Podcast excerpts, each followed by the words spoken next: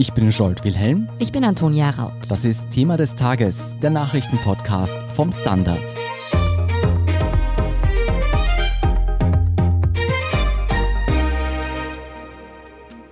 Es ist eine der am häufigsten besuchten Websites der Welt. Jeder, der schon mal auf einschlägigen Seiten im Internet unterwegs war, kennt sie Pornhub. Vorher eher kinky cool ist Pornhub seit 2020 aber immer wieder in den Negativschlagzeilen gelandet. Es haben nämlich zahlreiche Menschen sich gemeldet, dass Videos von ihnen auf Pornhub zu finden sind, bei denen sie definitiv nicht bei sexuellen Handlungen gefilmt werden wollten. Da geht es wirklich um schwerwiegende Vorwürfe, um die Traumatisierung junger Menschen bis hin zur Zerstörung von Existenzen, kann man sagen. Deshalb laufen nun auch bereits in mehreren Ländern Verfahren gegen Pornhub und spätestens da stellt man sich dann die Frage, wer steht hinter diesem Porno-Imperium? Welche Person profitiert am meisten von diesen Millionen Klicks um jeden Preis und ist letztlich auch verantwortlich dafür, was da vor unseren Augen täglich passiert? Die schwierige Suche nach dem Kopf von Pornhub hat unsere Kollegen vom Dossier nun tatsächlich nach Österreich geführt. Und über diese Recherche sprechen wir heute mit Georg Eckelsberger und Nikolai Atefi. Georg, zu Beginn, gib uns doch bitte mal die Fakten. Wie groß ist Pornhub? Wie viele Menschen schauen sich da jeden Tag über diese Seite Pornos an? Pornhub ist eine der größten Pornoseiten der Welt und nach eigenen Angaben von Pornhub schauen da 130 Millionen Menschen täglich zu. Ähm, und Pornhub gehört zum Konzern MindGeek und das ist einer, wenn nicht sogar der größte Pornokonzern der Welt. Nikolai, wie würdest du denn das Image von Pornhub beschreiben? Also einerseits wirkt die Seite ja wie ein offenes Geheimnis, das eigentlich jeder hat. Auf der anderen Seite betreibt Pornhub ja selbst sehr viel PR. Also ich denke da zum Beispiel, dass sie mal ein E-Sport-Team gesponsert hatten oder auch der mittlerweile umbenannten österreichischen Gemeinde Fucking Gratis-Abos geschenkt haben oder auch eben zu Corona-Beginn gab es ja auch so eine Werbeaktion. Wie würdest du das Image von dieser Seite beschreiben? Ja, im Vergleich zu anderen Pornoseiten war ihr Ruf in den letzten Jahren wahrscheinlich gar nicht so schlecht. Also da positioniert sich Pornhub so als kinky cool, also in die Richtung, seid nicht so charmig, Pornos sind eh cool. Und das ist jetzt wahrscheinlich eine andere Diskussion, welches Frauenbild Pornhub dort auch in ihren Mainstream produzierten Pornos fördert. Aber sie haben viele Kampagnen, also zum Beispiel Give a Fuck, Get a Fuck, eine Kampagne, die die Amerikaner zum Wählen aufruft. Oder Save the Boobs für alle 30 Views, die auf einer Kategorie große Brüste unter Anführungsstrichen oder kleine Brüste gekommen sind 2015, haben sie in einem Monat gespendet und dann einige 10.000 Dollar für eine oder für mehrere Stiftungen gegen äh, Brustkrebs gespendet. Also da versuchen sie sich irgendwie reinzuwaschen von ihrem Schmuddel-Image. Und in Österreich liegt Pornhub auf Platz 11 der Seiten, die am meisten besucht wird. Also da sind schon sehr, sehr, sehr viele Leute oben. Von allen Seiten, die im Internet besucht werden. In Österreich, ja, allerdings. Wow. Ja, Georg, trotzdem ist Pornhub seit speziell 2020 immer wieder auch in den negativen Schlagzeilen gelandet. Wieso genau? Was ist da nochmal passiert? Der Wendepunkt, glaube ich, in der öffentlichen Wahrnehmung war ein Artikel im Dezember 2020 in der New York Times. Das war ein Meinungsartikel eigentlich mit dem Titel The Children of Pornhub, wo Fälle nacherzählt wurden, die sehr, glaube ich, sehr viele Leute sehr betroffen gemacht haben, vor allem von einer jungen Frau, Serena Flates. Wir haben sie auch in unserer Geschichte nacherzählt, wo Videos auf Pornhub gelandet sind, wo die Personen, die darauf zu sehen waren, damit A nicht einverstanden waren, B minderjährig waren und im Fall von Serena Flates muss man sagen, dass ihr Leben dann danach völlig aus der Bahn geraten ist. Die Frau ist heute 19 Jahre alt. Es ist ein Video von ihr auf der Plattform gelandet auf Pornhub, wo sie 14 war mit dem Titel 13-jährige Brünette posiert vor der Kamera und Flates erzählt, dass sie dann auch dieses Video wollte löschen lassen. Das ist dann auch nach ein paar Wochen zumindest gelöscht worden vom Pornhub, ist aber dann wieder aufgetaucht, ist wieder hochgeladen worden. Und das ist nicht der erste Vorwurf dieser Art. Es gab schon ähnliche Vorwürfe, aber davor haben die nicht diese Resonanz gefunden und seither ist eine öffentliche Diskussion in Gang geraten rund um die Welt, die sich zuspitzt zum Beispiel in Kanada, wo mittlerweile Pornhub vor der Ethikkommission des Parlaments untersucht wird, wo die Geschäftsführer aussagen, wo eben diese Vorwürfe untersucht werden und ernst genommen werden. Da kann man sich richtig vorstellen, wie das das Leben einer Teenagerin zerstört. Wie hat denn Pornhub auf diese Vorwürfe reagiert? Pornhub hat auf mehrere Arten reagiert. Relativ schnell wurden viele Millionen Videos gelöscht, deaktiviert, besser gesagt, von den sogenannten nicht verifizierten Usern. Dazu muss man wissen, das Kernproblem beim Pornhub ist, dass das eben user-generated ist, quasi wie YouTube und Leute können Videos hochladen. Und der Vorwurf gegen Pornhub ist der, dass Pornhub nicht sorgfältig genug gearbeitet hat bei der Kontrolle dieser Inhalte, bei der Moderation dieser Inhalte. Und Pornhub hat also viele Millionen Videos deaktiviert von diesen nicht verifizierten Usern hat Besserung gelobt, hat auch jetzt so einen Transparenzreport veröffentlicht und legt da auch vor dem kanadischen Parlament, welche Maßnahmen man nicht treffen würde, um so etwas zu verhindern. Gleichzeitig eine Schuld wird nicht wirklich eingeräumt. Es wird eher abgelenkt. Man sagt, diesen Fall auch von Serena Flates kann man intern sozusagen nicht nachvollziehen. Man wirft der Frau zwar nicht vor zu lügen, mhm. aber man sagt auch gleichzeitig, man konnte das nicht aufarbeiten, man findet diese E-Mails nicht. Also es ist sehr dubios und man muss sagen, die Kritiker, auch die Anwälte der Betroffenen geben sich mit diesen Erklärungen nicht zufrieden. Mhm. Ja, spätestens an diesem Punkt, da kommt dann natürlich die Frage auf, wenn es hier um Straftaten geht, Wer steckt da eigentlich dahinter? Wer trägt letztlich die Verantwortung? Nikolai, welches Unternehmen steht denn jetzt hinter Pornhub und beliefert da eben Millionen Menschen täglich mit Pornos? Den Namen habt ihr vorher schon genannt, MindGeek. Aber was ist das für ein Konzern? Die Frage stellen sich, glaube ich, viele. Man weiß nicht allzu viel über MindGeek, weil das ein sehr verschachteltes Firmennetzwerk ist zum Beispiel auf der Website von MindGeek wird Pornografie mit keinem Wort erwähnt. Die Firma sitzt in Zypern unter anderem. Es gibt aber auch Firmen, die in Luxemburg registriert sind. Die meisten Mitarbeiter, so glauben wir, sind in Montreal in Kanada.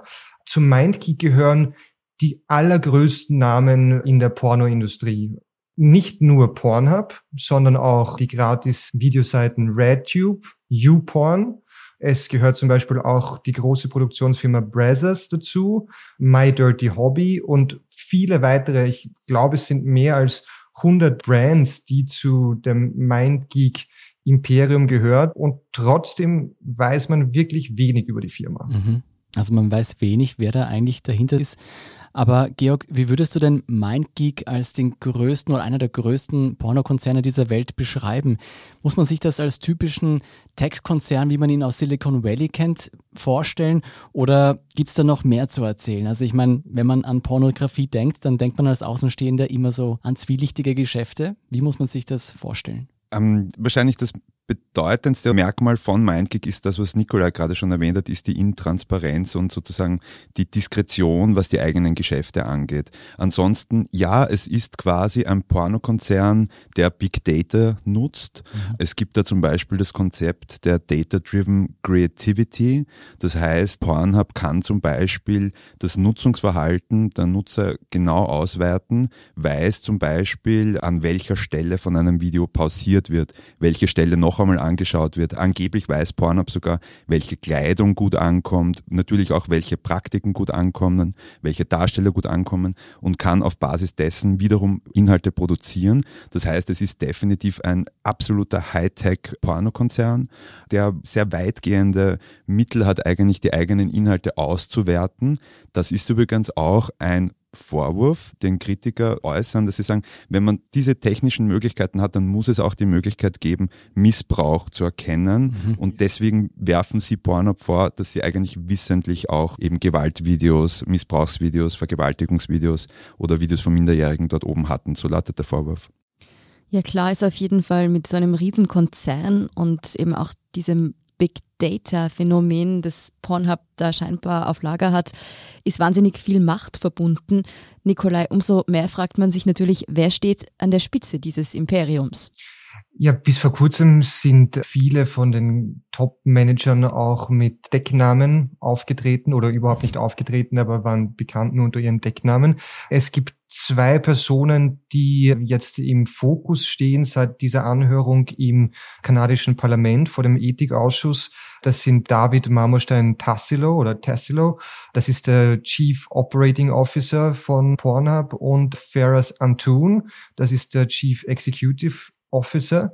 Die sind zwei der Spitzenmanager im Unternehmen. Mhm. Aber die Frage, die sich alle gestellt haben, ist, wer ist eigentlich der Eigentümer von der Firma?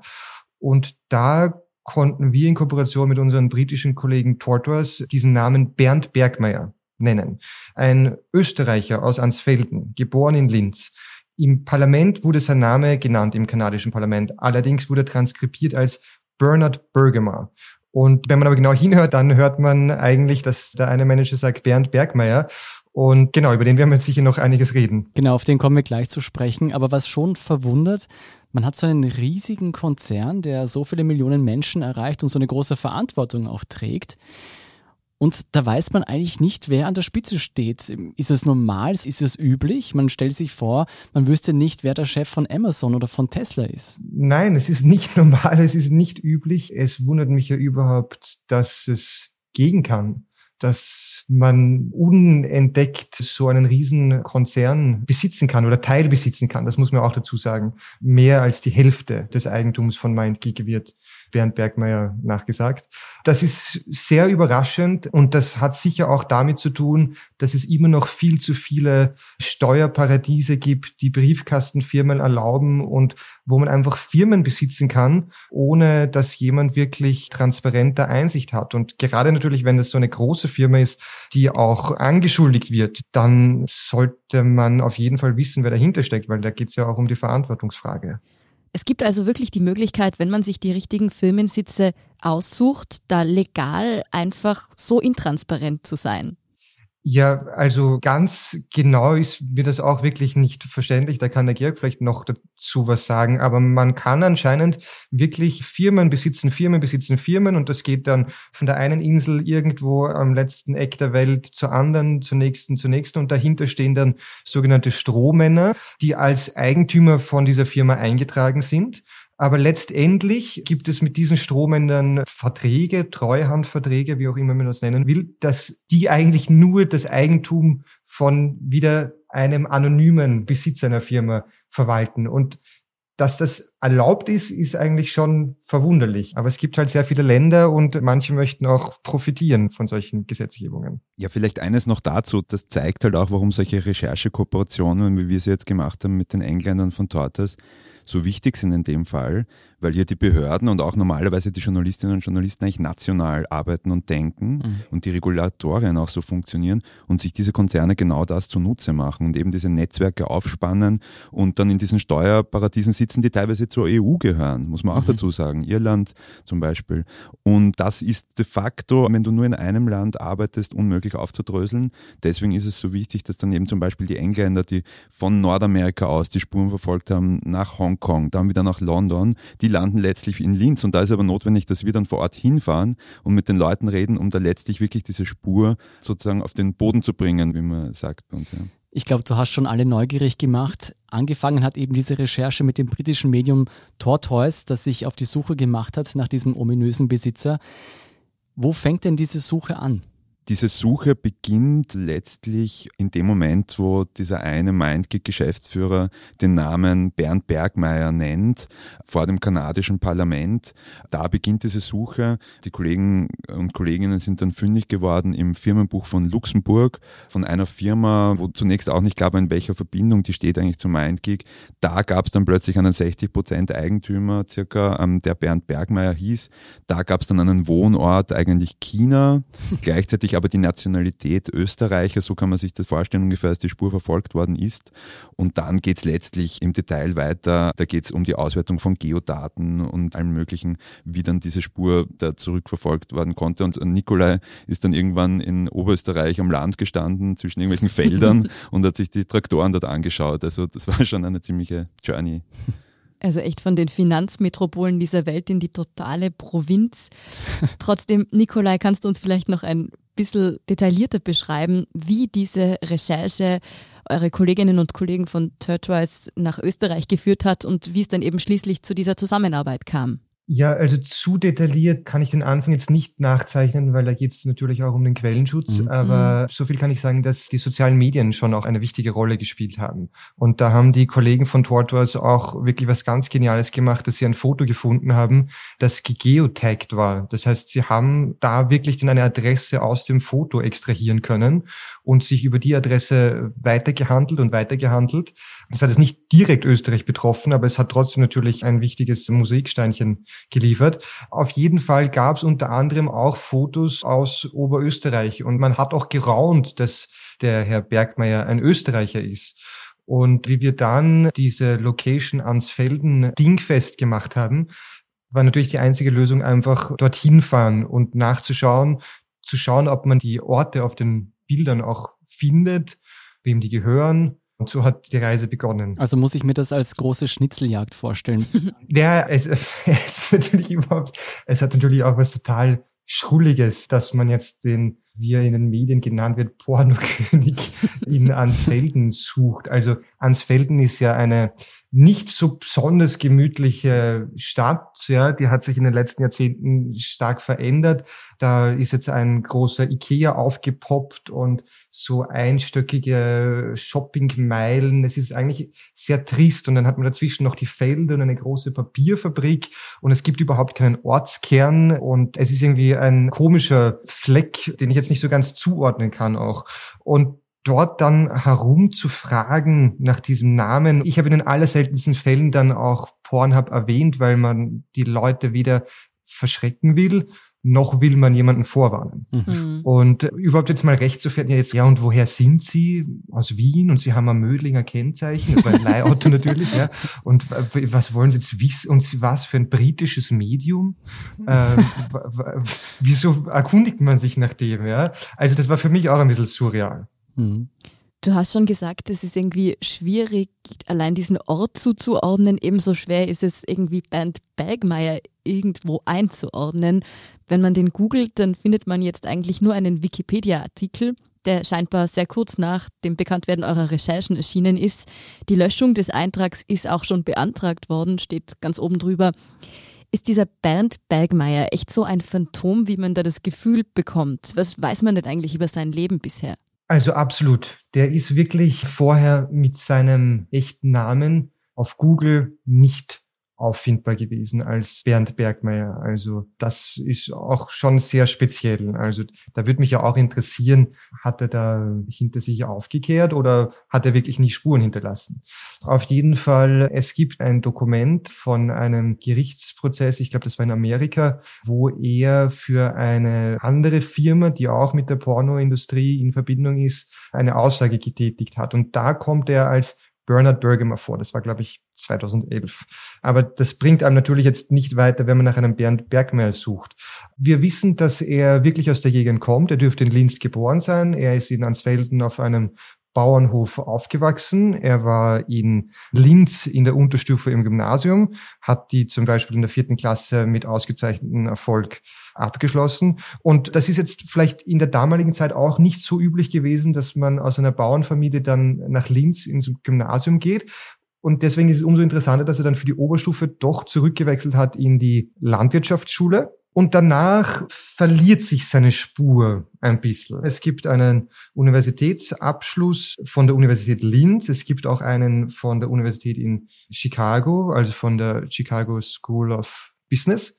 Und wir wissen von ein paar Stationen, aber so ganz zuzuordnen sind die nicht, wo jetzt genau zu welchem Zeitpunkt an was gearbeitet hat. Er dürfte bei Goldman Sachs gewesen sein und bei einer großen Unternehmensberatungsfirma. Und irgendwann taucht dieser Name dann auf einmal vor dem kanadischen Ethikausschuss im Parlament auf. Also wirklich spannend, muss ich sagen, vom Landwirten zum Pornokönig. Aber Georg, gefunden habt ihr Bergmeier schließlich in London. Was macht er denn da? Er wohnt dort, also so viel können wir sagen und viel mehr können wir schon nicht sagen. Er wohnt dort in einem Stadthaus in einer sehr, sehr reichen Gegend und es wirkt so, als hätte er dort seinen Lebensmittelpunkt. Es ist auch unglaublich jetzt noch in London weilt. Er hat definitiv mehrere Wohnsitze, mehrere Adressen. Ja, und viel mehr wissen wir nicht. Er ist ein Phantom. Wissen wir, wie reich dieser Mensch ist? Wir persönlich wissen es nicht. Es gibt eine Schätzung von einer britischen Zeitung, die sein Vermögen auf 1,4 Milliarden Euro schätzt. Also wir gehen davon aus, dass er sehr reich ist. Wir wissen, dass er in Österreich viel Land besitzt, dass er mehrere Anwesen besitzt. Wir wissen, dass diese Wohngegend, wo er da wohnt in London, dass da ein Haus viele Millionen Euro kostet. Aber viel mehr wissen wir nicht. Mhm. Ja, umso spannender ist natürlich die Frage, womit er so reich geworden ist. Nikolai, ist es denn wirklich so, dass wir fix wissen, dass Bernd Bergmeier der Big Player hinter Pornhub ist? Also der Big Player hinter Pornhub und hinter MindGeek ist er deswegen, weil er der Mehrheitseigentümer ist. Das sagen zumindest die zwei Manager vor dem kanadischen Parlament. Sie nennen Bernd Bergmeier und Tortoise Media in London und Dossier in Wien hat die Belege, dass dieser Bernd Bergmeier, der genannt wurde, ist der, den wir jetzt besprechen aus Ansfelden. Wie viele andere Investoren es dann noch gibt und Firmen, die da vielleicht über andere Netzwerke verschrickt sind, das ist nicht klar. Aber er ist auf jeden Fall ein sehr großer Player in der Industrie und laut den Aussagen der zwei Manager der größte in der Firma. Mhm. Besonders interessant ist ja auch, welche Verantwortung er tatsächlich für das operative Geschäft hat. Was wissen wir denn darüber? Kann man sagen, dass er auch sozusagen mitverantwortlich ist für das, was bei Pornhub passiert? Oder kann er sich da wirklich zurücklehnen und sagen, ich bin nur Investor, ich bin nur Teilhaber, mich betrifft das insofern nicht? Ja, das ist rechtlich jetzt eine ganz schwierige Frage und können wir jetzt als Journalisten auch nicht beurteilen, aber da muss sich jeder selbst ein Bild machen. Wenn man Hauptanteilnehmer einer Firma ist, gibt es womöglich auch einen gewissen Einfluss auf die Firma. Aber die Manager sagen, und das ist wichtig festzuhalten, dass er nicht ins operative Geschäft eingebunden ist. Und Gegenteiliges muss bewiesen werden. Ja, da wäre es natürlich auch interessant, was er selbst dazu sagt. Hat Bergmeier sich zu den Vorwürfen gegen ihn bzw. MindGeek denn jemals geäußert? Unsere Kollegen von Tortoise Media in London haben ihn tatsächlich vor seinem Haus getroffen und mit den Vorwürfen konfrontiert.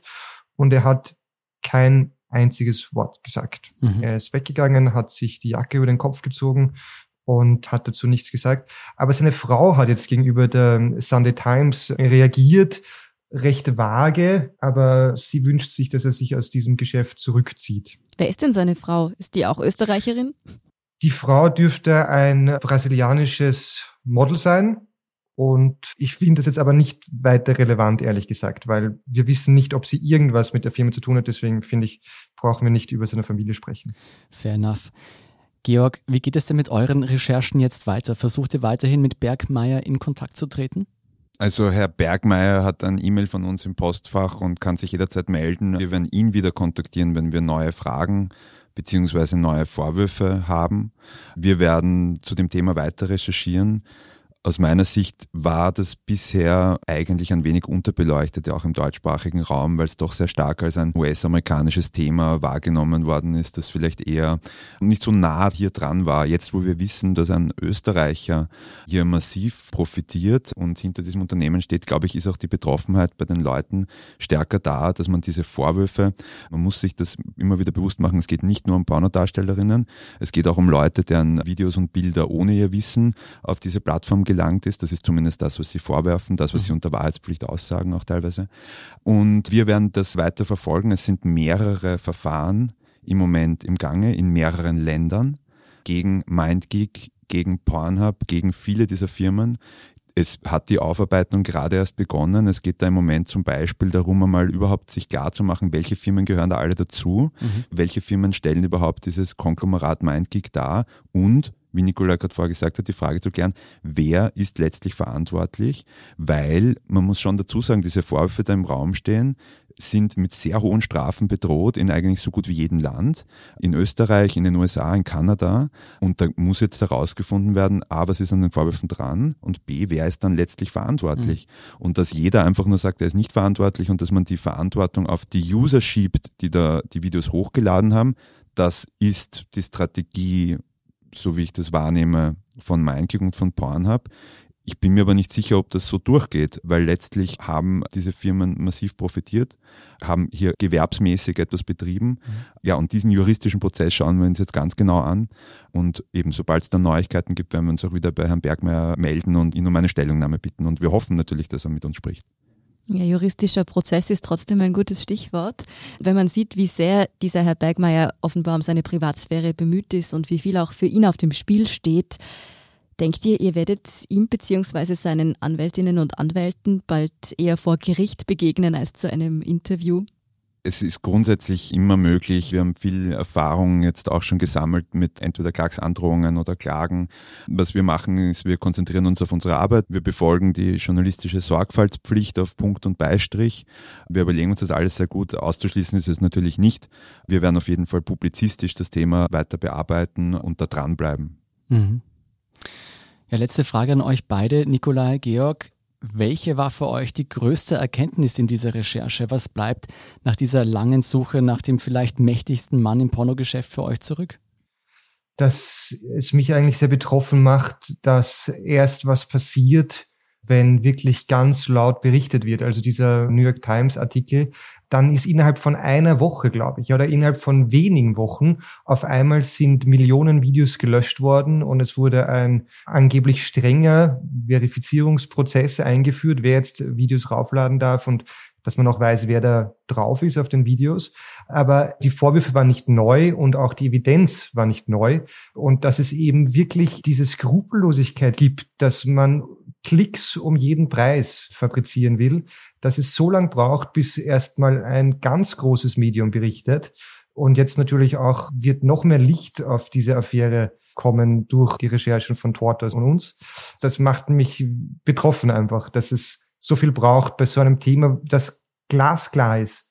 Wenn solche Anschuldigungen im Raum stehen, dann muss man eigentlich in der Sekunde reagieren. Hm für mich war eigentlich das Erstaunlichste oder das, was ich persönlich einfach vorher nicht so realisiert habe, ist, wie stark sich diese gesamte Pornoindustrie in den vergangenen 20 Jahren verändert hat von einer Industrie, die über den Verkauf und den Verleih und ich weiß nicht, das war ja einerseits was schwierig dran zu kommen und auf der anderen Seite war es auch teuer. Mhm. Teuer, das in der Videothek vielleicht auszuleihen oder es war teuer im Sexshop vielleicht sich ein Video zu kaufen und irgendwann war das plötzlich alles gratis. Und jetzt sieht man, wenn ich es zugespitzt sagen will, eigentlich, wer den Preis dafür bezahlt hat, für diese unregulierte Gratiskultur im Bereich der Pornografie. Ja, es klingt so, als wäre diese Recherche auch lange noch nicht abgeschlossen. Vielen Dank, Nikolai Atefi und Georg Eckelsberger, für diese Einblicke in eure Arbeit. Danke für die Einladung. Dankeschön. Mehr über die Suche nach dem Mann hinter Pornhub und wie sie weitergeht, erfahren Sie natürlich auch auf dossier.at.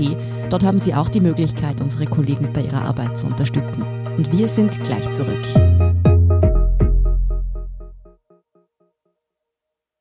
Guten Tag, mein Name ist Oskar Bonner. Wenn man in stürmischen Zeiten ein wenig ins Wanken gerät, den eigenen Weg aus den Augen und die Orientierung verliert, dann ist es sehr hilfreich, wenn man etwas hat, woran man sich anhalten kann. Der Standard, der Haltung gewidmet.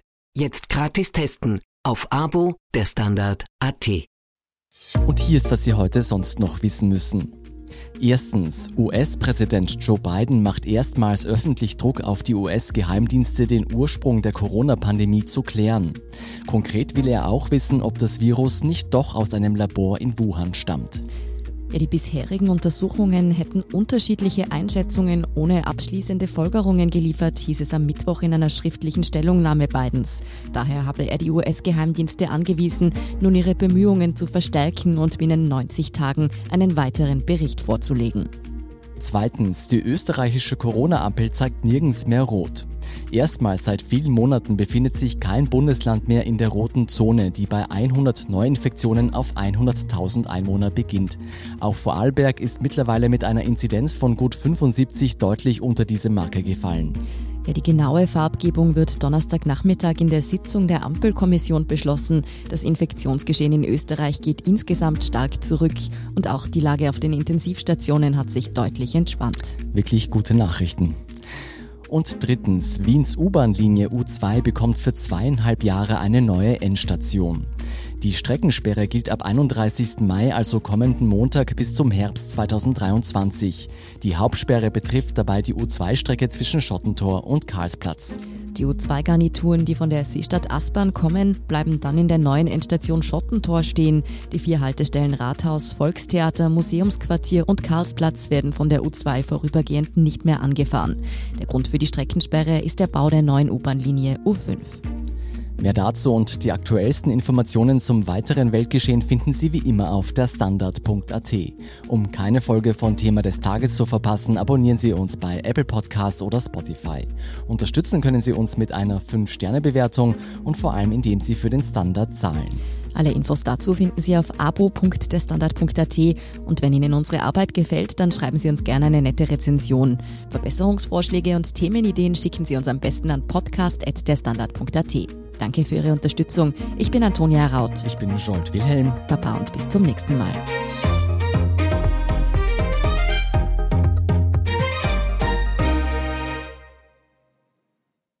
Guten Tag, mein Name ist Oskar Bonner. Wenn man in stürmischen Zeiten ein wenig ins Wanken gerät, den eigenen Weg aus den Augen und die Orientierung verliert, dann ist es sehr hilfreich, wenn man etwas hat, woran man sich anhalten kann. Der Standard, der Haltung gewidmet. Jetzt gratis testen auf Abo der Standard.at.